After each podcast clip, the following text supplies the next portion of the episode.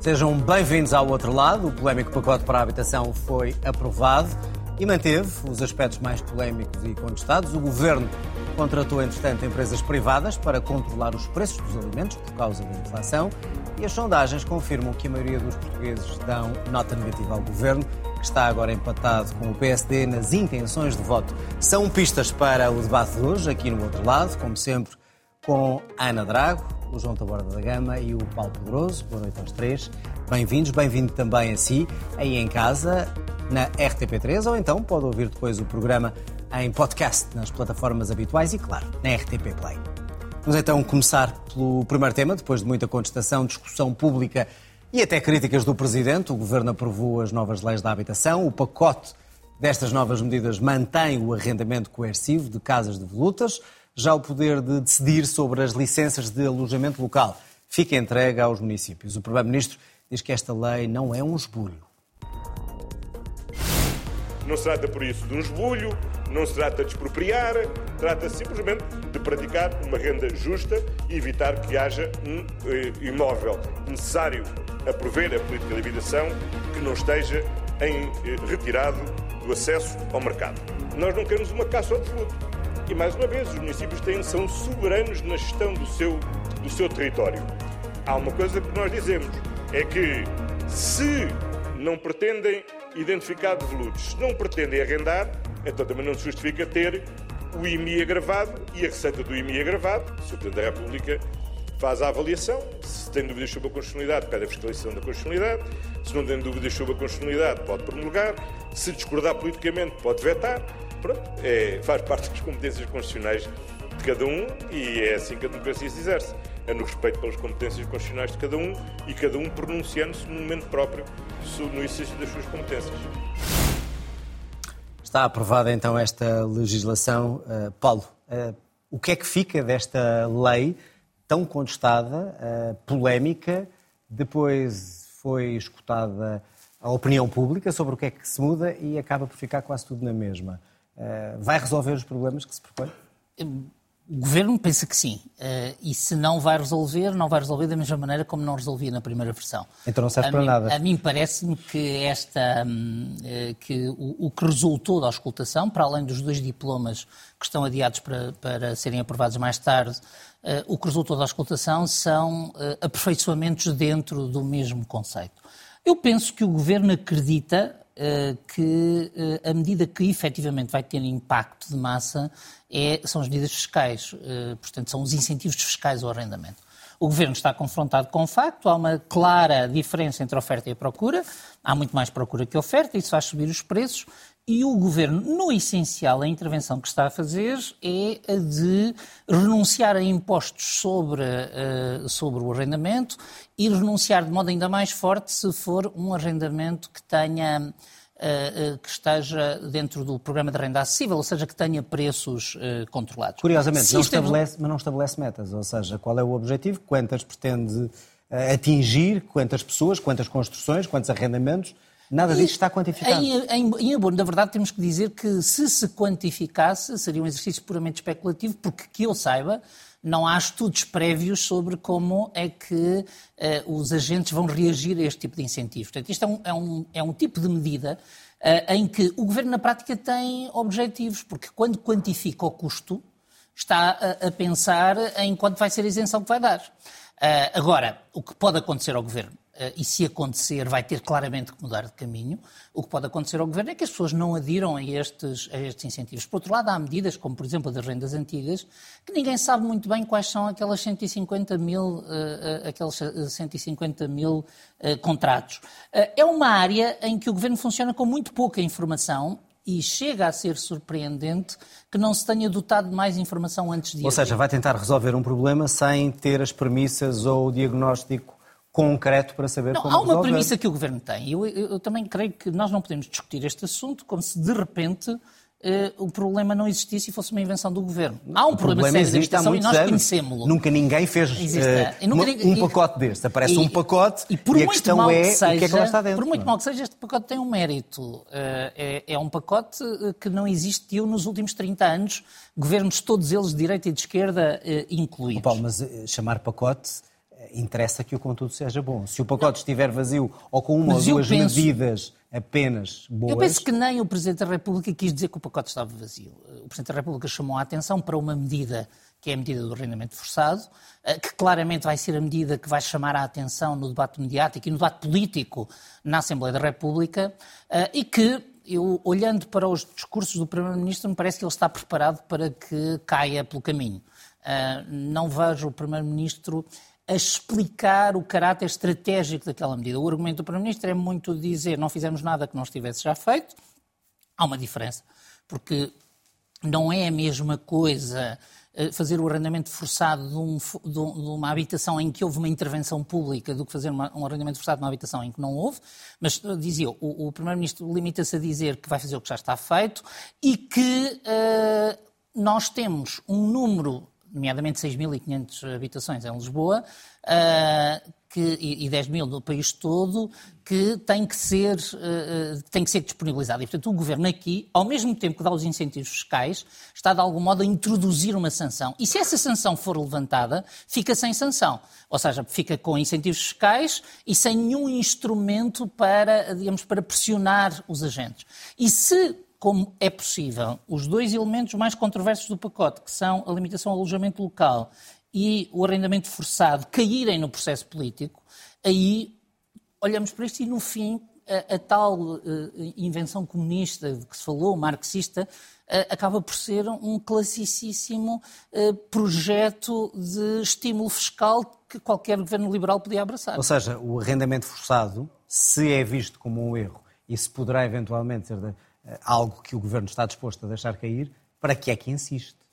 Eu penso... Parece que não agrada a quase a ninguém. Não, assim, eu penso que o governo escolheu esta matéria para, eh, para fazer duas coisas. Primeira, eh, para dizer que é duro sobre todas as dimensões da falta de oferta de habitação. E, portanto, não é apenas dar, se quiser, a cenoura dos incentivos fiscais, mas limitar o alojamento local, garantir que os fogos de luto são ocupados, eh, pretende dar um ar forte de intervenção pública, complementar de pôr mais eh, fogos de volutos do Estado, ou seja, de eh, intervir na construção do Estado e em complemento do PRR. Uh, agora, parece-me claro que este braço da intervenção do governo toca numa matéria que é muito controversa na sociedade portuguesa, porque nós somos muito patrimonialistas. Uh, os portugueses não olham para o património imobiliário uh, como riqueza uh, e isso faz com que a opinião pública seja muito reativa. E eu acho que o governo subavaliou essa reação, o que tinha a obrigação de não ter feito, porque eu lembro-me de outras iniciativas que tocaram nisto, como por exemplo o IMI o famoso, a famosa taxa morta-água, em que, eh, eh, digamos que acabou aí, ou aquela iniciativa sobre os cálculos técnicos do IMI com a exposição solar. Às vezes os fiscalistas deviam estudar um bocadinho de sociologia e pensar que as pessoas não funcionam exclusivamente com a racionalidade económica. João, temos este processo todo, parece que é uma lei que quase todos estão contra, até as manifestações na rua demonstraram que não, que não estão de acordo com, com aquilo que está a ser pensado, para que é que vai servir no final esta lei, tirando algumas medidas avulsas que toda a gente considera meritórias? Primeiro, o governo procura dizer que fez alguma coisa. Isso é uma, uma moção política normal em democracia. Há um problema, o problema é agravado por causa da inflação porque as pessoas um estão bastante estranguladas nas suas despesas e, portanto, a despesa fixa, que também sobe, toma uma proporção ainda maior e é um impedimento à mobilidade eh, familiar, social e geográfica. E, portanto, o governo tinha de fazer qualquer coisa. Isso parece-me parece óbvio. E, e, parece que fez bem em atuar, ou seja, qualquer governo teria de ter atuado neste, neste momento. Acho que o fez eh, na técnica surrealista do cadáver esquisito, de ir buscar medidas antigas que nunca saíram da cabeça, alguns, digamos, alguns estados de espírito mais ideológicos, outras medidas de grupos de trabalho antigos e juntou tudo com uma péssima, eh, uma péssima articulação e não se percebeu. Às vezes aqui o Paulo Pedroso explica melhor a racionalidade das medidas e uma ser travão da outra do que ouvimos o Governo até agora, eh, até agora explicar. E isso é, é, também porque há muita coisa ali que não, não, é, não é facilmente explicável. E, como disse o Paulo, subavaliou aquilo que é a reação dos portugueses a medidas que eh, não só são vistas como um ataque à sua propriedade, mas até eu acho que os portugueses ainda são, vão mais longe do que isso. É, percebem que são medidas eh, só para os chatear, que são medidas eh, de, de embirração e não são medidas que vão resolver nenhum problema, porque o que a família eh, de classe média portuguesa pensa é que tem lá um barracão eh, num sítio qualquer que herdou, que já teve que pagar o desmatamento da, da mata, tá, o IMI a subir e ainda vão fazer um arrendamento forçado qualquer dia. Portanto, isso é eh, digamos, é, é o Estado em várias, várias ondas a, a, a, a, brincar com a pouca e pobre propriedade de que são proprietários. É, é, o, é o, sentimento generalizado e, portanto... A consulta medida... pública serviu para alguma coisa? Quer dizer uma coisa sobre isso? Sim. Acho que sim, acho que sim. Mas, mas, portanto, essa medida vai, vai, vai recuando.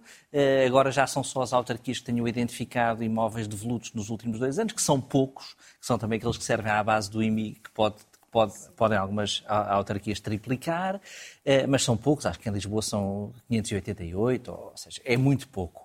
É, é muito pouco eh, e, e, portanto, eh, essa medida está claramente a ser, digamos, restringida. As medidas fiscais parecem-me positivas, eh, parecem medidas positivas, difíceis de quantificar, mas talvez, mas que têm de ser quantificadas para se quantificar a despesa fiscal e, portanto, quantificando a despesa fiscal, é possível perceber quanto o efeito que o Governo está a entender que vai fazer na, na oferta, no aumento da oferta. E, e, depois, eh, no alojamento local, conseguiram também eh, criar medidas que vão irritar eh, alguns municípios. Também aí se parece que estão a restringir, digamos, a automaticidade das medidas. Vamos ver o que é que o Parlamento, o Parlamento vai aprovar. A consulta pública. Na consulta pública, a consulta pública e alguma discussão que foi feita acho que há alguns sinais positivos. Apesar de ter sido feito em, em tempo muito recorde, portanto desde fevereiro até agora, a consulta pública teve quase 3 mil intervenções eh, e a discussão pública que foi feita em pouco tempo foi, eh, na minha opinião, eh, bastante positiva. Ou seja, houve a tentativa de uma discussão em pouco tempo e de medidas que tinham pouca margem de, de mudança, mas de uma discussão séria e profunda sobre, sobre alternativas de um problema que é difícil e que não se vai resolver naturalmente em discussões que se iniciam há dois meses. Eh, eh, agora, eh, o, Presidente da República. Vamos ver qual é a resposta do Presidente. Vamos só ver a, o, que é que, o que é que esta lei para já representa e como é que vai funcionar ou não. Ana, de tudo aquilo que resultou e que foi aprovado, independentemente da intenção, que obviamente é muito boa, desta lei vamos ter mais construção, vamos ter mais arrendamento. Quem tem dificuldades em encontrar casa vai ter melhores preços ou tudo isto continua a ser uma quimera e esta lei pouco ou nada vai ajudar? Tenho alguma dificuldade em ver uh, resultados uh, rápidos e majestosos a partir destes instrumentos. Acho que o, o, digamos que o pacote organiza-se em três ideias, não é? Uma ideia de apoios de emergência, relativos às taxas de juro, aos subsídios à renda, e eles são mais do que necessários porque, na verdade, as pessoas estão absolutamente afogadas com os custos de habitação. E, portanto, neste contexto, como medida de emergência, eu acho que essas medidas são justificáveis. Há uma segunda dimensão que é uma tentativa de regular o mercado e logo aí eu acho que o governo vai comprando diferentes inimigos. Ou seja, uma das dificuldades deste pacote é que aparentemente ninguém ficou satisfeito. Eh, porque, eh, por exemplo, o governo estabelece uma medida de limita a possibilidade dos senhorios aumentarem as rendas, mas quem já está no arrendamento tradicional fica, digamos que, preso. E, portanto, as pessoas que entendem que se portaram bem e não pegaram nas suas casas e colocaram em alojamento local vão ficar prejudicadas em relação a quem pega no alojamento local e passe uh, para o arrendamento tradicional, que tem pura e simplesmente isenção dos seus rendimentos. E, portanto, mais uma vez se faz aquela coisa de que já acontecia com os contratos que tinham vindo de, de antes de 1990, que é dentro do mercado de habitação, as pessoas, conforme o momento que entraram, têm taxas diferentes e isso cria logo uma sensação de injustiça. E depois há um terceiro pacote, que é um pacote que vai desde os licenciamentos, que ainda agora depois estamos à espera do que é que vai sair do, do Conselho de Ministros, a ideia de que património público, solos para eventualmente cooperativas, que já foi tentado no passado e não deu resultados, e o grande instrumento é, eh, de facto, os benefícios fiscais os benefícios fiscais são significativos, ou seja, isto a partir de agora quem tem rendimentos prediais fica muitíssimo bem, é, é verdadeiramente um bodo aos proprietários. Agora, já no passado se tinha tentado. Não era essa a intenção. Não em 2017. É? O objetivo não era esse. Não, mas é aquilo que vai acontecer. Ou seja, o governo quer promover a oferta por todos os meios e o mecanismo que encontrou foi, de facto, os instrumentos fiscais. Só que isto foi tentado com o arrendamento acessível que deu pouquíssimos resultados. Ou seja, em 2017, que o Governo estabeleceu uma meta, que é a meta dos 5% de habitação não é bem habitação pública, é tudo o que tiver apoio público. Eh, as, rendas, os subsídios, a habitação pública, os programas, os benefícios, ou seja, tudo o que beneficia de algum termo de apoio público são os tais 5% no total eh, do estoque habitacional. E foi tentado o programa de arrendamento acessível e soubemos que durante dois anos isso resultou em 900 contratos e, portanto, não foi suficientemente atraente eu tenho sempre um bocadinho a sensação de que nós andamos aqui à volta da coisa e a coisa está a entrar-nos pelos olhos adentro, que é a lei da oferta e da procura, que aliás o Primeiro-Ministro vai uh, referenciando. Se nós temos os preços que temos, quer no arrendamento, quer na venda, significa que há um conjunto de procuras que não têm o rendimento da maior parte dos portugueses. E, portanto, nós temos que olhar para essas procuras. Há agora o fim dos vistos gold, mas, na verdade, sobre o alojamento local, esta ideia de que vamos atirar para 2030 é longíssimo, não sabemos o que vai ser feito António Costa ou de qualquer um de nós em 2030 sobre as licenças que existem. Uh, o que é que acontece uh, nos residentes não habituais, que são mantidos e estão a ter um impacto muitíssimo significativo no Algarve, em Lisboa, em Cascais. E agora inventámos, acabámos com os vistos gold e inventámos os nómadas digitais. E, portanto, sucessivamente, sobre um parque habitacional que vai aumentando até mais do que a população, nós temos uma procura que tem rendimentos que os portugueses em não conclusão, têm. A lei serve para quê, Ana? Na medida em que foi aprovada, depois de toda a discussão e contestação. Não é por mal, mas eu acho que é uma espécie de fezada. Vamos ver se atirarmos tudo ao mesmo tempo. Quem não acredita são aqueles que estão com dificuldade e vão para a Vamos ver se isto resulta.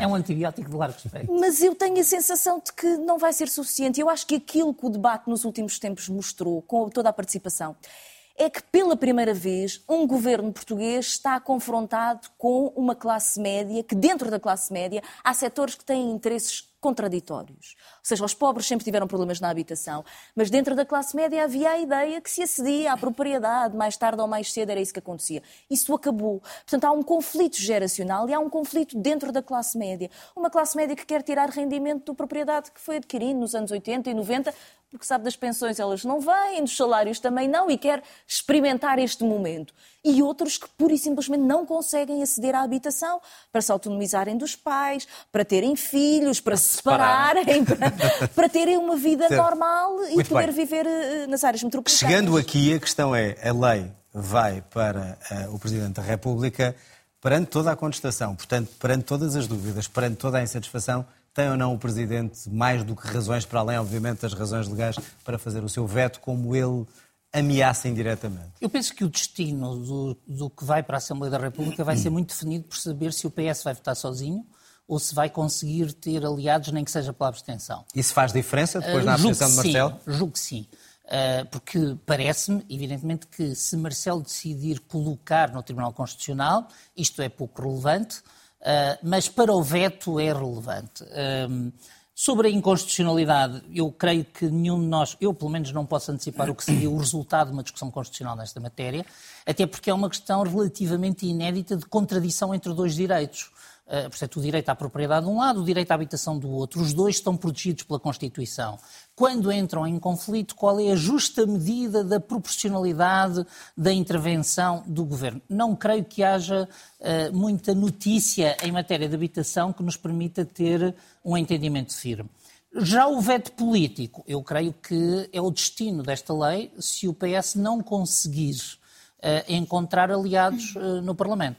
Aí há outra questão que se coloca, que é saber como é que o PS e o PSD se vão entender sobre isto. Porque quando o PSD vem a jogo com as suas medidas, de algum modo deu ao governo uma base para uma negociação. Uh, nós ainda não ouvimos, ou eu, pelo menos, ainda não ouvi do governo se vai entrar em negociação. E, portanto, se entrar em negociação, é possível que haja contrapartidas que alarguem o apoio deste, deste pacote. Mas não, deixar cair, sozinho, mas não deixar cair uma medida como não, o arrendamento isso, isso forçado, o governo não pode. que é o ex-libris desta lei O governo pode deixar cair o arrendamento forçado depois do veto ou depois da inconstitucionalidade e aí dizer não vamos, Antes disso, não. não vamos insistir. Agora, o Primeiro-Ministro já tornou isto muito claro, portanto, no fundo, há uma coisa que se falou pouco Mas o Primeiro-Ministro, ao escolher este tema para o primeiro aniversário do governo e ao escolher uma conferência de imprensa em que os dois ministros foram transformados em espectadores, uh, praticamente não falaram, uh, o, o, o Primeiro-Ministro transformou isto num tema de Primeiro-Ministro. E, portanto, sendo um tema de Primeiro-Ministro, não é credível que haja um recuo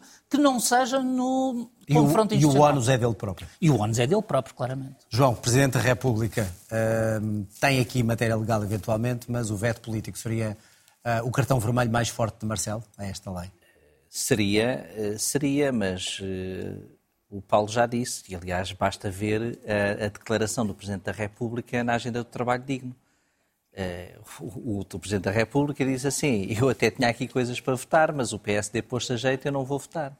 E, portanto, se o PSD repetir a mesma estratégia que teve na agenda do trabalho digno, Exato. Então aqui vai-se pôr a jeito para que o Presidente deixe passar. E aqui muito, de uma maneira muito mais fácil ainda, porque há isenções fiscais a proprietários, porque há poderes às autarquias, eh, porque há aqui medidas que são boas. Ou seja, por várias razões, é mais fácil até, penso eu aqui, conseguir uma negociação, um acordo, uma coisa qualquer, eh, que permita depois o Presidente, se quiser eh, sacudir a água do capote num veto político, dizer, vamos, houve um consenso na maior parte das medidas, e, e, não o fazer, e eventualmente isolar para a constitucionalidade a, caso, a, questão do arrendamento forçado. Também depende da composição do Tribunal quando lá chegar. Ana, seria útil o Presidente vetar esta lei para que outras medidas, essas sim mais eficazes, fossem forçadas? Eu acho impossível um veto. No contexto político atual. Impossível? Sim, acho impossível um veto. Por quê? Não porque isso significava que tudo aquilo que Marcelo, apesar de tudo disse sobre a questão da crise habitacional, não valia nada. Mas não, também temos que recordar tudo o que disse sobre esta lei e os avisos. Sim, mas Marcelo não pode ter... impraticável, Pois, mas não fora. pode ter uma espécie de... Quer dizer, não pode dizer... Porque ele centrou a questão de ser, uh, não ser aplicável sobre o arrendamento coercivo. E não pode dizer que, na verdade, ela não pode ser aplicada e depois utilizar uma medida com este grau de uh, importância política. E, portanto, eu atrevo-me a pensar que pedirá a fiscalização constitucional relativa a alguns aspectos, nomeadamente o arrendamento forçado. Acho que, acho que é a saída mais natural. Muito bem, vamos, vamos aguardar para ver as consequências desta lei. Isto numa altura, e vamos voltar a falar de outro dos assuntos que preocupam muito os portugueses, o aumento dos preços e a inflação. Duas empresas privadas, ficamos agora a saber, foram contratadas pelo Governo para fiscalizar o preço dos alimentos e combater assim os efeitos da inflação. Vão fazer estas empresas o acompanhamento, a fiscalização dos preços, fornecer informação sobre o cabaz de alimentos essencial. O Estado vai pagar por estes contratos quase 300 mil euros. Uh, João, não havia meios no Estado ou uh, órgãos no Estado capaz disto? É, é, fez bem o Governo em contratar empresas privadas? Eu, eu devo, devo admitir que eu ainda não percebi bem esta contratação destas empresas, se é para estas medidas do IVA zero, se é para o observatório que foi várias vezes anunciado e nunca foi implementado, e agora estamos a misturar tudo. Eu acho que está aqui uma grande mistura, estive a tentar ler. Eh, temos a parca, depois temos o observatório que finalmente vai ser criado, que já vai dar selos de preço justo, e vamos ter uma comissão de acompanhamento de oito entidades para, para a diminuição do IVA. E o que me parece que estas empresas vão fazer, eh, uma delas, a que vai estudar os preços, a outra é mais uma questão de, de ajudas ao produtor e da agricultura, mas é eh, aquilo que me parece que vai fazer é fornecer material, reconhecer, para que possa haver uma monitorização de preço um bocadinho independentemente do que se está hoje a passar, talvez do que está a passar no contexto do último ano.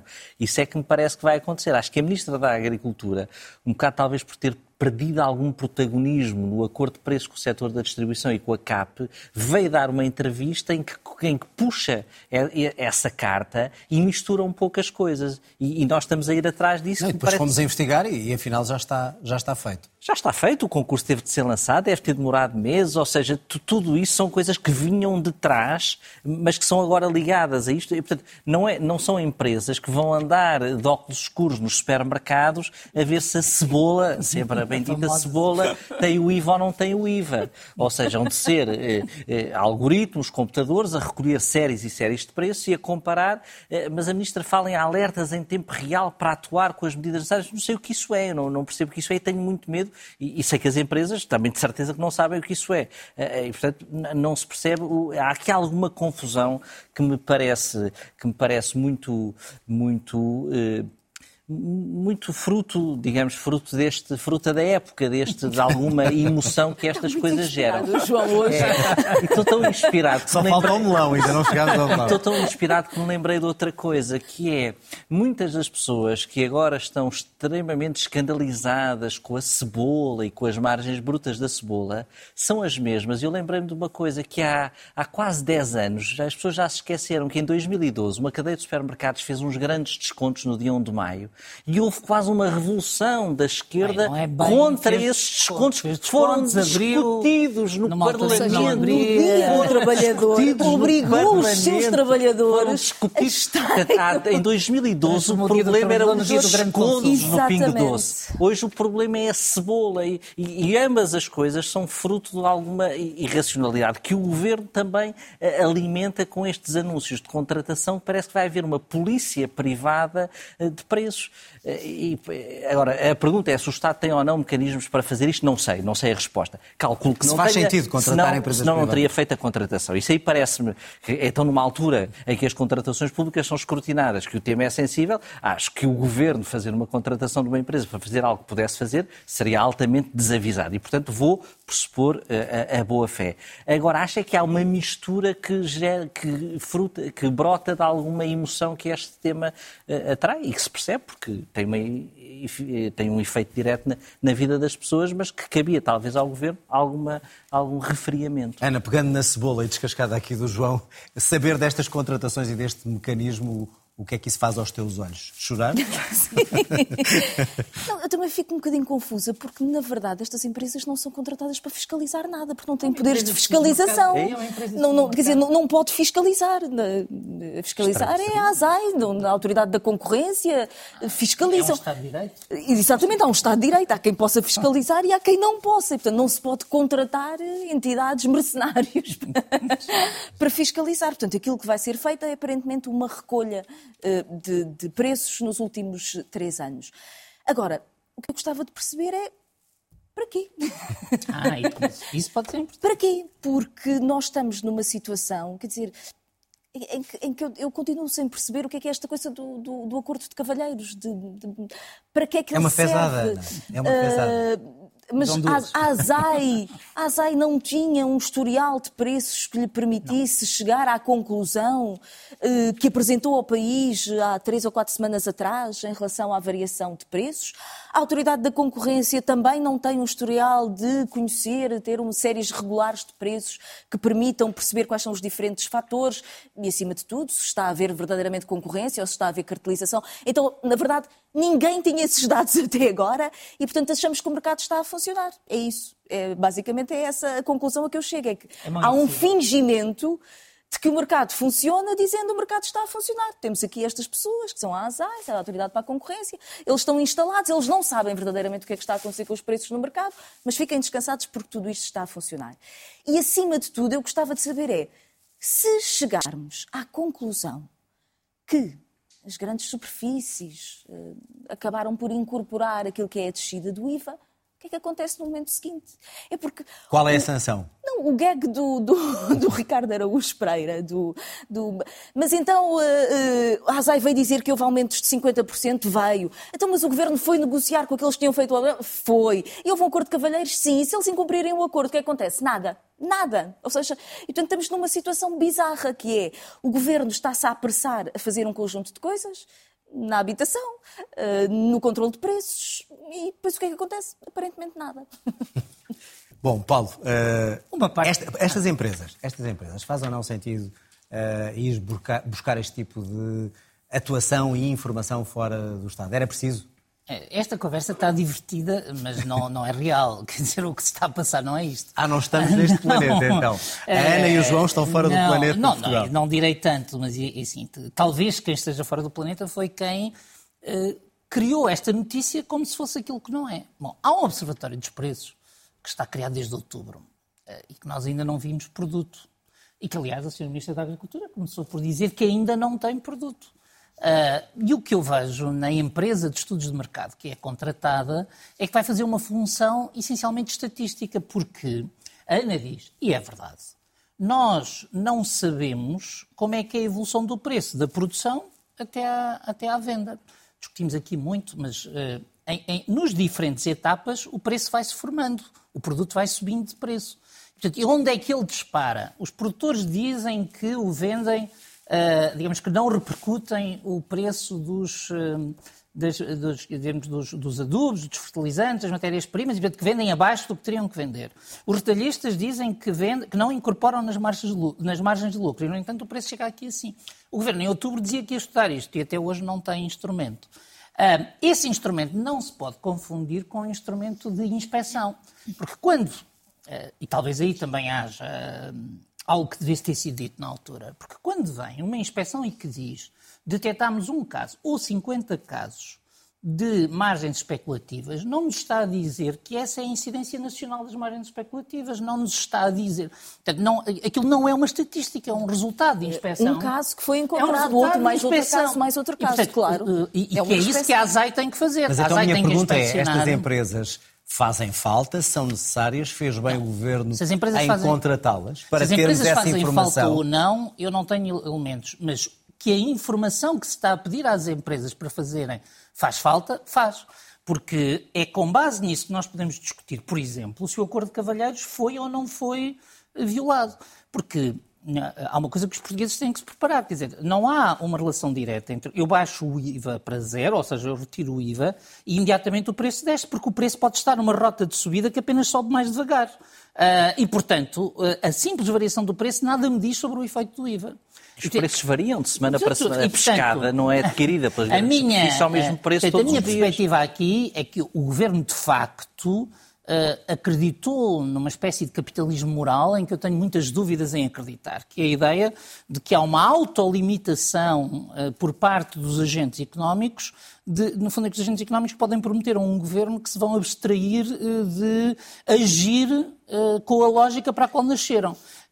e isso e aí, parece-me parece um bocadinho a estranho. A resposta à pergunta que já fizemos aqui várias vezes e que os portugueses hoje fazem, tudo isto vai ajudar a baixar os preços ou manter a sua subida menos acentuada? Eu nessa, é matéria, nessa matéria estou muito como o Sr. Primeiro-Ministro disse, a única certeza que tenho é que não os aumenta.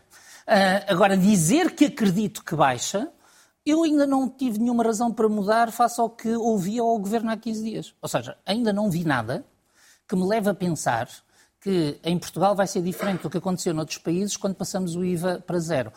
Achando que passar o IVA para zero não é mau, mas não acredito, quer dizer, não tenho nenhum instrumento que me leve a pensar, em, a pensar que durante os próximos seis meses há uma auto-inibição dos agentes económicos eh, por eh, generosidade para com, eh, para com o governo. Paulo, mas foi esse o discurso que o António Costa fez. Ou seja, a ideia de que temos que nos sentar todos e trabalhar todos juntos disse... e daqui pode resultar qualquer coisa que nos permita sustentar pode estas, ser que António Costa estas dificuldades. Isso, eu não penso.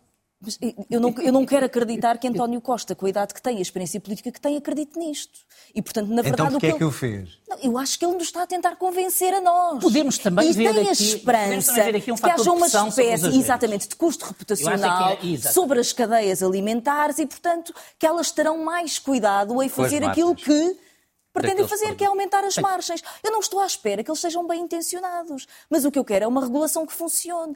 E à medida que vamos descascando a cebola, vamos percebendo que, na verdade, não há instrumento nenhum de regulação. Que até agora aquilo que o Estado dispunha era de alguma capacidade de fiscalização, caso a caso. Lá está. Não tem nenhum mecanismo que permita monitorizar o que é que está a acontecer quando nós estamos a ter uma discussão internacional, e aparentemente é aquilo que também está a acontecer em Portugal, que é aquilo que continua a conduzir a inflação é o aumento das margens de lucro. É uma coisa que está a ser discutida pelo Banco Central Europeu, está a ser discutida nos Estados Unidos, e portanto não estamos a inventar a situação em Portugal. E é um pouco estranho que chegamos a abril de 2023 e aparentemente o governo não pensou em nada senão apresentar aos portugueses esta ideia de que é sentámos, conversámos e temos aqui um acordo de cavalheiros.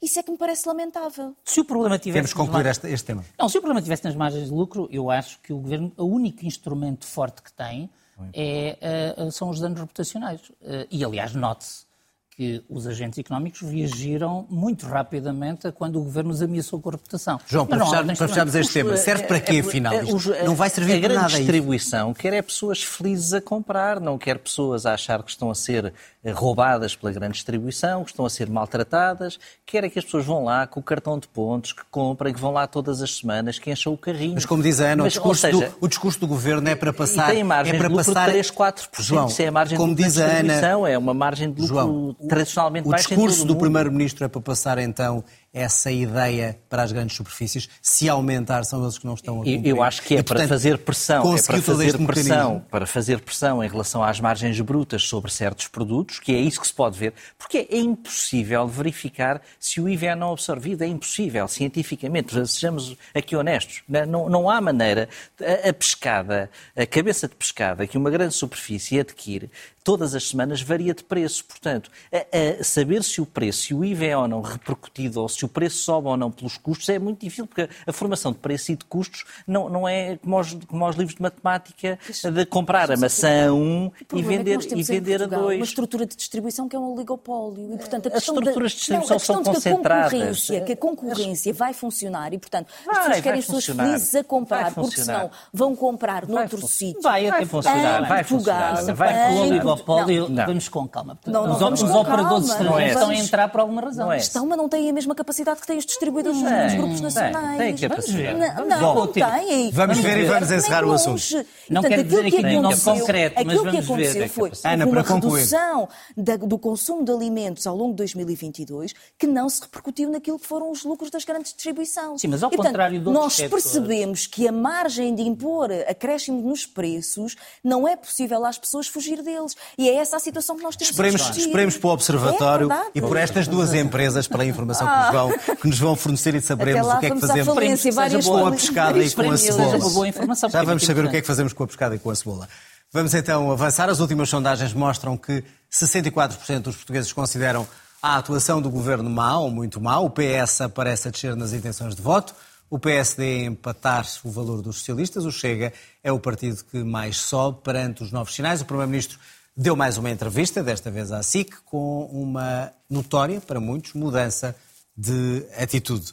Vamos olhar talvez para, para as sondagens e, Ana, eh, estas sondagens significam o quê? Que o governo eh, está a perder popularidade porque não está a fazer o que deve ou a culpa é da inflação? Ou a culpa é de fatores externos? É óbvio que os fatores externos de inflação têm um enorme impacto, mas aquilo que se está à espera é que o governo enfrente os problemas que existem, não é aqueles que idealmente gostaria de enfrentar, é aqueles que na verdade existem na vida dos portugueses.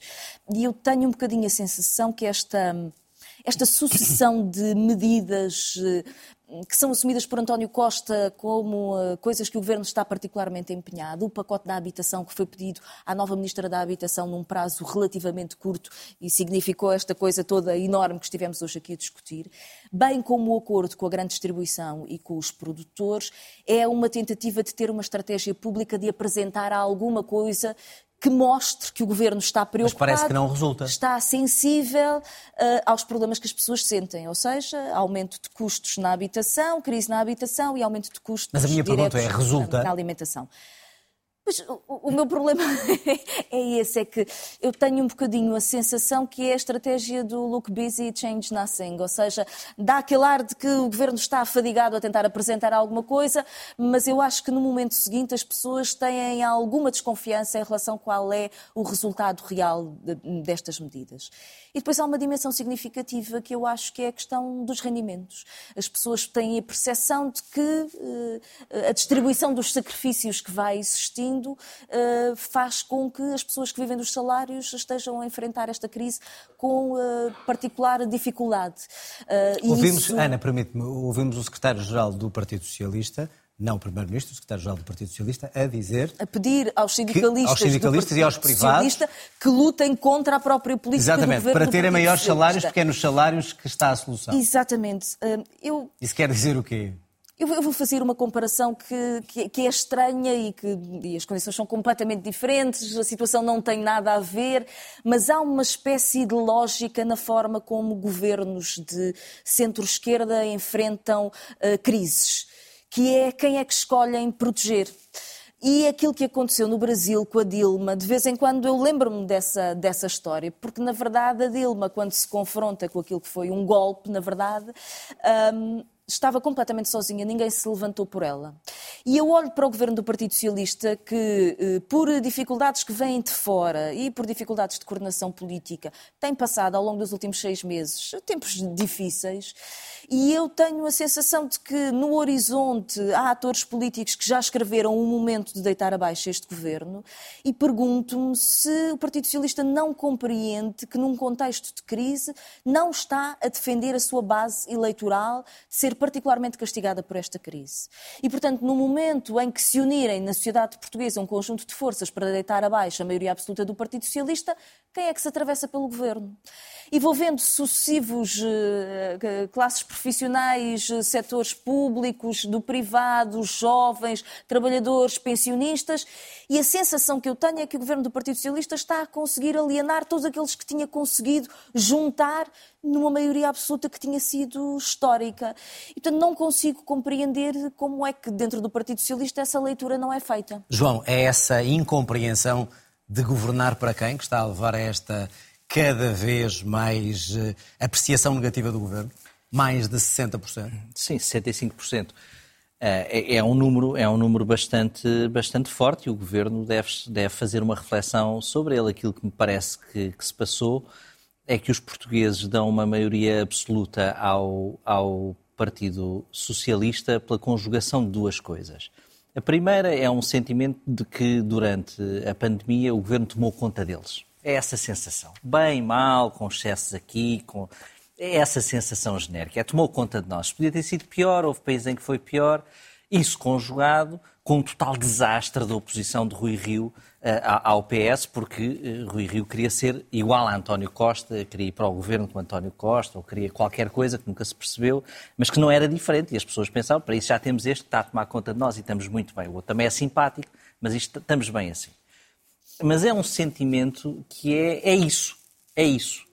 Não é o projeto para o futuro, que aliás não se percebeu das eleições qual era, não é estamos ou não cansados disto, eh, não é como também um, não é, eh, não me parece que seja vamos livrar-nos da geringonça, isso não terá sido a grande motivação do voto, é tomaste conta de nós e tens aqui o meu voto.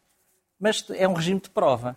Isso vai durar pouco. E no dia em que deram a maioria absoluta, eh, eu acho que os portugueses desligaram disso. Claro que foram ajudados a isso com o contexto de inflação, porque o contexto de inflação torna uma maior exigência sobre políticas centrais e estruturais que não foram feitas, passando, digamos, essa benesse ou essa, digamos, esse, esse joker que foi o Covid como eh, total alienação de exigência sobre políticas públicas.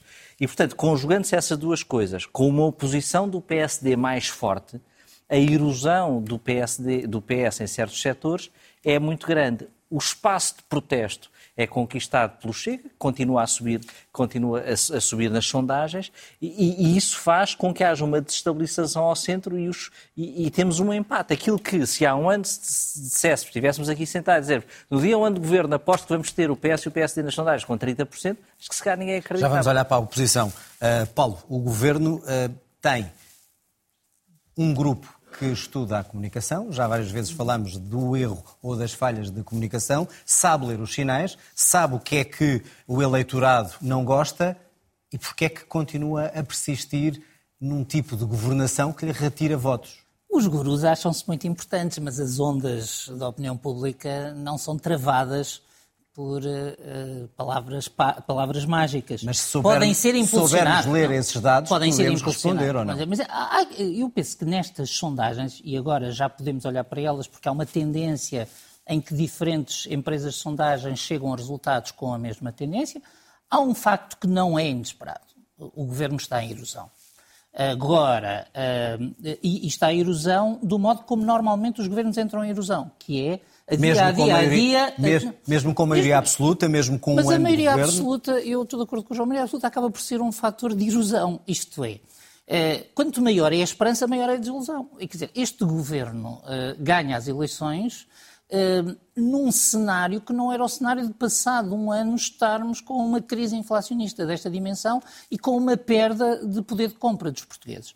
E o governo agravou esse, esses fatores. E, volto a dizer, nas sondagens as pessoas estão sempre à espera do mês seguinte. Os erros políticos não aparecem na sondagem do mês seguinte, aparecem três ou seis meses, mas quando aparecem é um degrau que se desce e agora o governo tem uma opção, ou reage ou declina.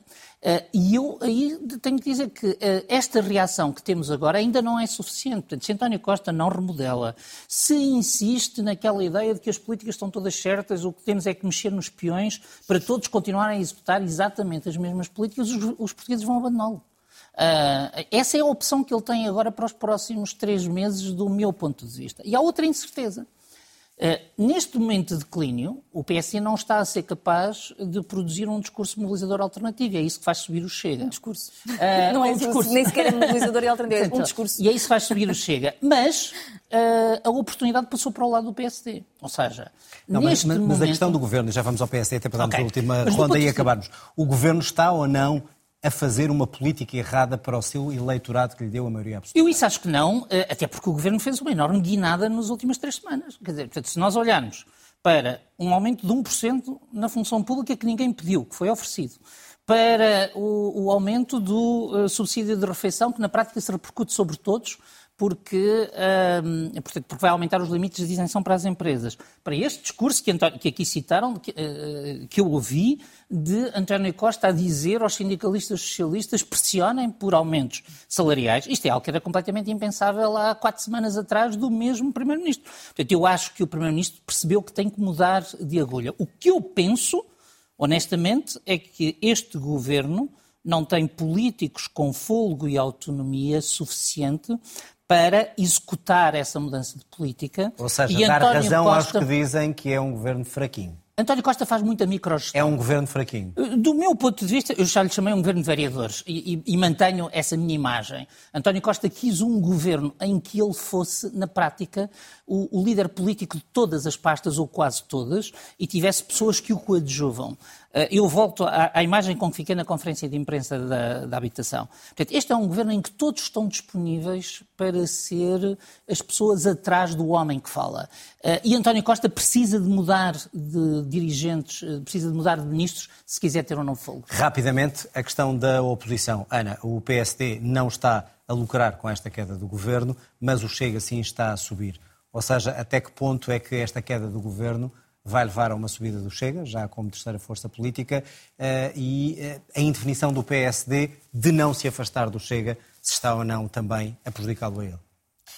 Isso parece ser sempre o seguro de vida de António Costa, não é? Pelo menos eh, na capacidade de angariar o voto político, quer à esquerda, à sua esquerda, quer ao centro.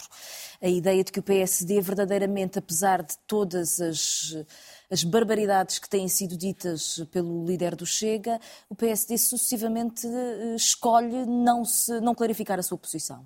Mas Ou acima, estar do lado errado. Ou estar do lado errado. Mas acima de tudo, uh, dizer, Montenegro não consegue, depois de toda a crítica que fez eh, em relação a Rui Rio, ter qualquer ideia para apresentar ao, ao país. E, portanto, sucessivamente, Montenegro transformou-se numa espécie de comentador das medidas que vão sendo apresentadas pelo governo, fazendo as suas críticas, mas verdadeiramente é impossível perceber o que é que o PSD propõe para o país. João, o PSD não está a perder já o comboio, eh, numa altura em que há uma erosão do governo e não descola? Acho que o PSD está a, a, preparar sabiamente para fazer oposição no tempo certo. Isso oposição quer dizer? construtiva. Acho que esse tempo acelerou mais do que o PSD estava à espera e, portanto, é preciso engrenar agora as mudanças e começar é a fazer É a altura de mudar de líder. Não, não estou a dizer isso, não estou a dizer isso. Porque eh, estar na oposição num contexto destes há também uma parte que é ir sobrevivendo e depois atacar. Há ali um timing.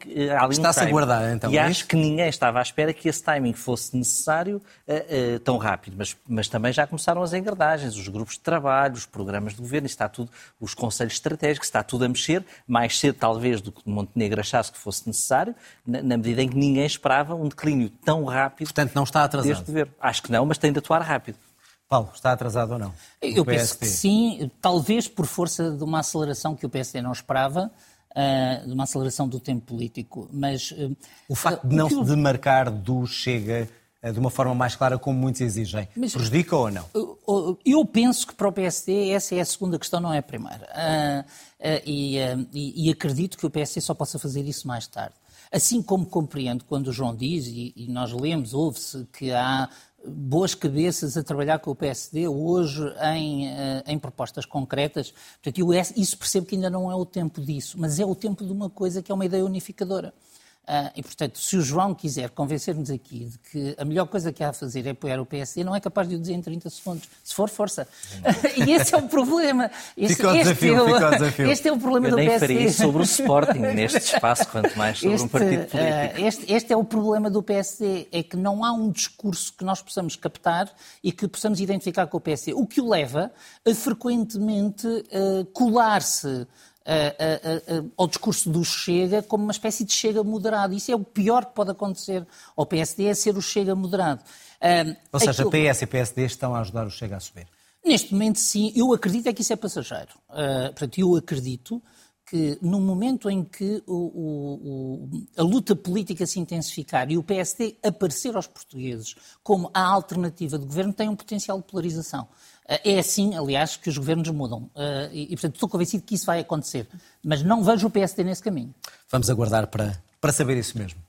Boa noite aos três, até para a semana. Termina aqui o outro lado. Pode rever o programa na RTP Play e escutar em podcast nas plataformas habituais. Tenha uma boa noite, uma boa semana.